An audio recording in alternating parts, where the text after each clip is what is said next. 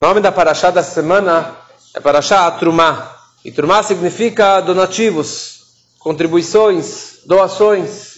E nada melhor para aprender dessa paraxá várias ideias sobre tzedakah, sobre doação, sobre caridade, sobre atos de justiça que nós devemos contribuir.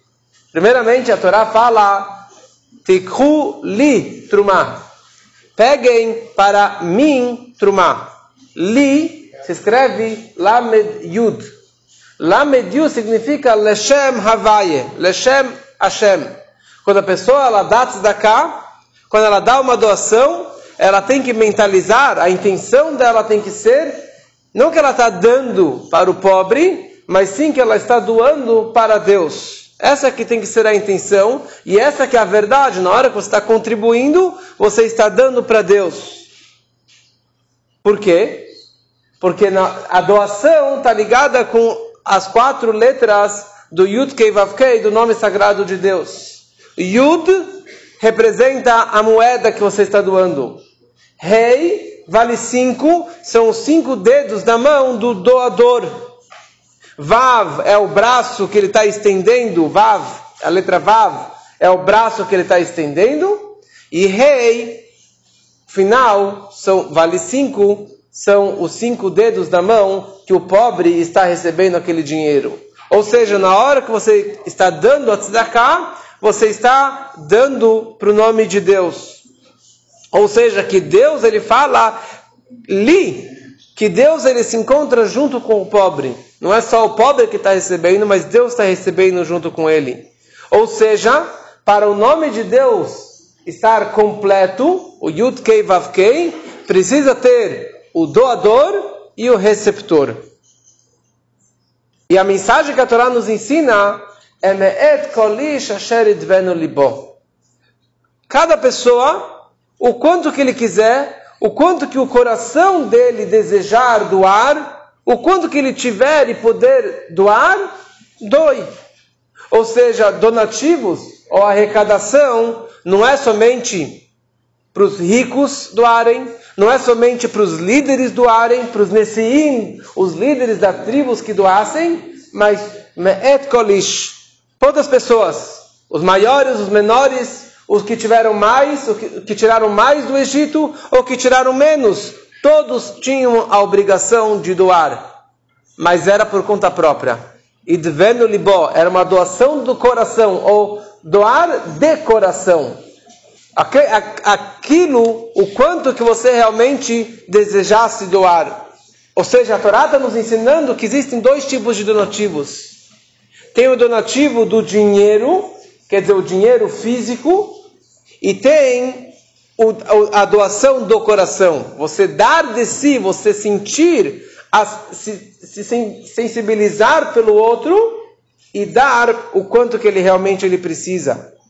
E daqui nós aprendemos que vale muito mais doar pouco, mas ter uma boa intenção, doar de coração, doar pensando na boa ação, pensando em Deus, pensando na mitzvah, com alegria, doar sem segundas intenções, sem algum interesse por trás, do que doar muito e querer aparecer, e doar muito sem pensar no próximo, doar muito sem dar de coração, sem dar com toda aquela a, a sensibilidade e pensando no próximo. Porque o pobre, aquilo que ele vai se beneficiar, realmente ele vai aproveitar daquele dinheiro, mas é momentaneamente. Naquele momento que ele ganhar aquele dinheiro, que ele comer que ele ganhar aquele pãozinho, ele vai comer naquela hora e ponto final. Mas a recompensa do doador não tem fronteiras, não tem limites. Não é só naquele momento que ele doou que ele vai receber uma recompensa. Não, ele doou e a recompensa continua acompanhando para todo sempre aquele doador. Porque na hora que você doa, você criou um malach, você criou um anjo pelo mérito daquela mitzvah. Quando você doou realmente, de verdade, com boas intenções, pensando na mitzvah, você está criando um anjo que ele vai te escoltar para sempre.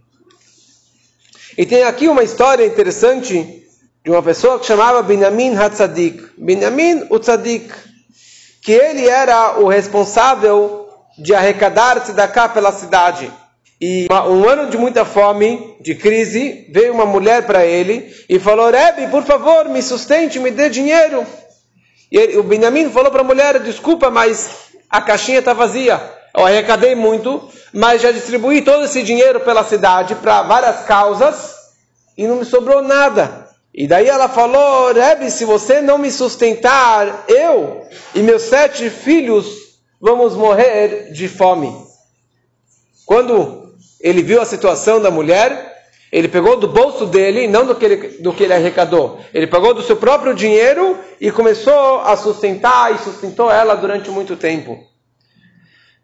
Depois de um certo tempo, ele ficou muito doente e ele estava prestes a falecer. E os anjos celestiais viraram para Deus e falaram: Ribonosh Olam, o Senhor disse que a Mekayem Nefesh Achad Me Israel aquele que sustenta ou aquele que salva uma alma judaica é como se ele tivesse salvo o mundo todo.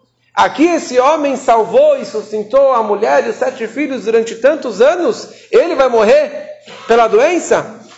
Naquele momento o decreto celestial foi anulado e ele viveu mais 22 anos. Depois tem uma outra história de um rei Munbaz. Era um rei que ele abriu todos os seus tesouros, os tesouros guardados pelos pais, os seus ancestrais, quer dizer, gerações e gerações, juntando aquele ouro, aquela, arrecadando todo aquele dinheiro, e ele simplesmente abriu o cofre, abriu os tesouros, os tesouros e começou a distribuir, e começou a sustentar os pobres, e dá, e dá para as pessoas.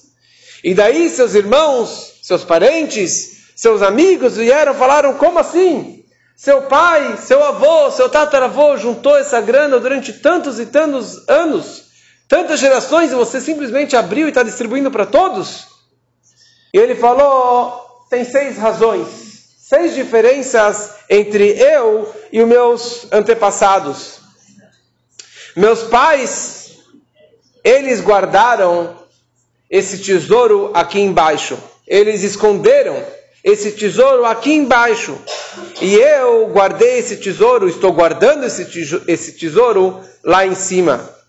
Porque no momento que a pessoa aqui embaixo ela se comporta corretamente e ele tem pena, e ele tem compaixão pelos necessitados, então essa tzedakah que ele está do, tá doando, isso reflete lá de cima, e lá de cima dão e transbordam de bênçãos e de sustento para aquela pessoa. Uma segunda diferença, meus pais, meus antepassados, eles guardaram o dinheiro num cofre ou enterraram na terra, num local aonde que você consegue alcançar em algum momento. Pode pegar fogo no palácio, pode vir ladrões, e aquele dinheiro pode perder, pode desaparecer, como tantas pessoas muito bem de vida que perdem tudo. Mas eu estou guardando todo esse tesouro, todo esse tesouro no local onde que nenhuma mão consegue atingir. Como está escrito que que o dinheiro da tzedakah, da doação que eu estou dando, está guardado, está enterrado debaixo do trono celestial. Meus ancestrais, eles guardaram um dinheiro que não, faz, que não fez frutos, que não, que não ganha juros em cima, não, não, não tem frutos, não, não aumenta esse, esse dinheiro. E pelo contrário, ele pode apodrecer, ele pode ser roubado, ele pode perder. Mas o dinheiro que eu, que eu guardei, ele, ose perot, os frutos, faz frutos neste mundo, ele se multiplica neste mundo, ele fica, e a verdadeira recompensa, e a verdadeira recompensa está guardada para o mundo vindouro. Meus antepassados, eles guardaram dinheiro. E eu, na verdade, estou aqui guardando almas. Porque aqui eu estou salvando almas, estou salvando vidas por intermédio do meu dinheiro. Meus pais, guardaram dinheiro para outros, quer dizer, para os seus filhos, para os seus herdeiros herdarem todo aquele dinheiro. Mas eu estou guardando esse dinheiro pelo meu próprio benefício. Como está escrito, o lechat tzedakah, que para você será essa, esse dinheiro da tzedakah. Que Deus está falando que a pessoa, quando ela dá, ela está, na verdade, agradando a si próprio. Ele próprio vai receber recompensa de tudo aquilo que ele doou. E a sexta diferença, concluiu o rei Munbaz, que meus antepassados, eles guardaram dinheiro neste mundo. E eu guardei dinheiro para o Lamabá. Por quê? Porque um doador, um ricão, quando ele dá dinheiro, então nesse mundo ele recebe muito kavod, ele tem muitos amigos, muitos puxa-saco, muitas pessoas que vão atrás dele, que ficam lá dando toda aquela honra que ele, que ele espera. Mas quando ele morre, o dinheiro não vai para o caixão. Quando ele morre, ninguém mais vai falar: ah, aquele homem realmente era maravilhoso, que me salvou, que me ajudou. Ninguém mais vai falar mais dele. Mas a tzedakah que eu faço neste mundo, a tzedakah que eu faço nessa vida, ela me escolta, ela continua me acompanhando neste mundo. E no mundo vindouro, Holechet Lefanav vai na frente dele e ela vai anunciar e dar muita honra por todas as doações que ele fez durante a sua vida. E aqui ele traz uma história interessante do rei Davi.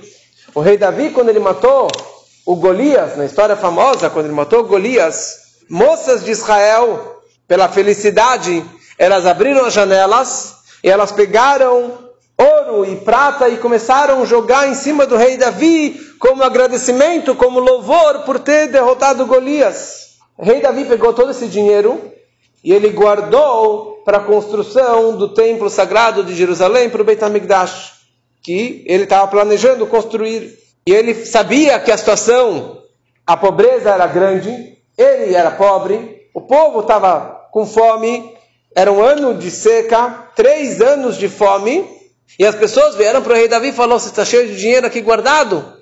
Você pode dar para as pessoas que estão morrendo de fome? Falou: Não, não, não. Esse dinheiro é consagrado para a construção do Beit HaMikdash. Mas como o senhor faz isso, rei Davi? Vossa Majestade, está escrito que se está passando fome, se as pessoas vão morrer de fome, você pode pegar um dinheiro que foi arrecadado para construir uma sinagoga para salvar vidas. O rei Davi falou isso aqui em relação às sinagogas. Mas a casa de Deus, o Beit HaMikdash de Jerusalém, isso aqui é diferente. Isso eu não vou abrir mão desse dinheiro. E Deus falou para o rei Davi: já que você não teve compaixão com os pobres com seu dinheiro, você não vai merecer construir o Beit HaMikdash na sua vida. A frase conhecida que que Damim Rabim Shafarta, que você derramou muito sangue, é interpretada normalmente pelas guerras que o rei Davi ele fez, mas aqui ele interpreta o sangue que você derramou pelas almas que morreram por falta de comida, porque você não deu dinheiro por isso você, rei Davi, não vai merecer construir o Beit HaMikdash. É muito forte isso. E na prática, o, filho dele, o rei Salomão, construiu o Beit HaMikdash. E ele não usou nenhum centavo do ouro e de prata do que, daquele dinheiro que o rei Davi tinha acumulado para a construção do Beit HaMikdash. Deus deu muito dinheiro para o rei Salomão, mas daquele dinheiro que um dinheiro sujo, cheio de sangue, digamos assim, que o rei Davi acumulou, isso não foi usado para a construção do Beit HaMikdash. Só para concluir mais uma, uma, uma, ideia ligada com isso na Paraxá, que descreve sobre a arca sagrada. O Aron, a arca sagrada que tinha as tábuas da lei dentro, tinha os querubim em cima, os dois anjinhos, mas aqui eram três caixas. Uma caixa de ouro, uma caixa de madeira e mais uma terceira caixa dentro, uma caixa de ouro. Assim que era a arca sagrada, três caixas, ouro, madeira e ouro. E a pergunta é, por que três caixas? Vários dos objetos do templo eram de madeira, banhado de ouro. Aqui também poderia ser uma, uma só folha de madeira de acácia, banhada de ouro. Porque realmente Deus ordenou que fosse feito de três caixas. Só que com isso, Deus, na verdade, quer dar um cavalo especial, uma honra especial, um respeito para os sábios, para os Talmidei Chachamim. Porque madeira é muito barato. Só que ela estava coberta com duas caixas de ouro, que são muito valiosas. Como se fosse que o que está dentro do cofre é a madeira. E o cofre é de ouro. Ou seja, a madeira parece que ela está sendo protegida pelo ouro, que a madeira ela é mais especial, mais cara, mais sagrada do que, o própria, do que a própria caixa de ouro. E assim também, quando você enxerga um Talmid Chacham, um erudito, um sábio da Torá, e você olha para ele e você fala, ah, ele é uma pessoa simples, pessoa pobre, você não dá nada para ele, porque não é uma pessoa que se veste assim, tá todo arrumadinho, ele não tem muito dinheiro, então você não dá muito cavalo para ele, muitas pessoas acabam desprezando os rabinos, os grandes Tamidei Chachamim. Então aqui a Torá está te falando, o que importa é o que tem dentro. Se é uma madeira que está lá dentro, você tem duas paredes de ouro, não tem que ser banhado de ouro. Ela está protegida por paredes de ouro, mas ali dentro tem realmente as luchot, tem a arca sagrada, tem o conhecimento da Torá, porque um, um sábio, quando você despreza um, um, sábio, ou quando você honra um sábio, você está honrando não a pessoa dele, mas toda a Torá que está guardada dentro daquela pessoa.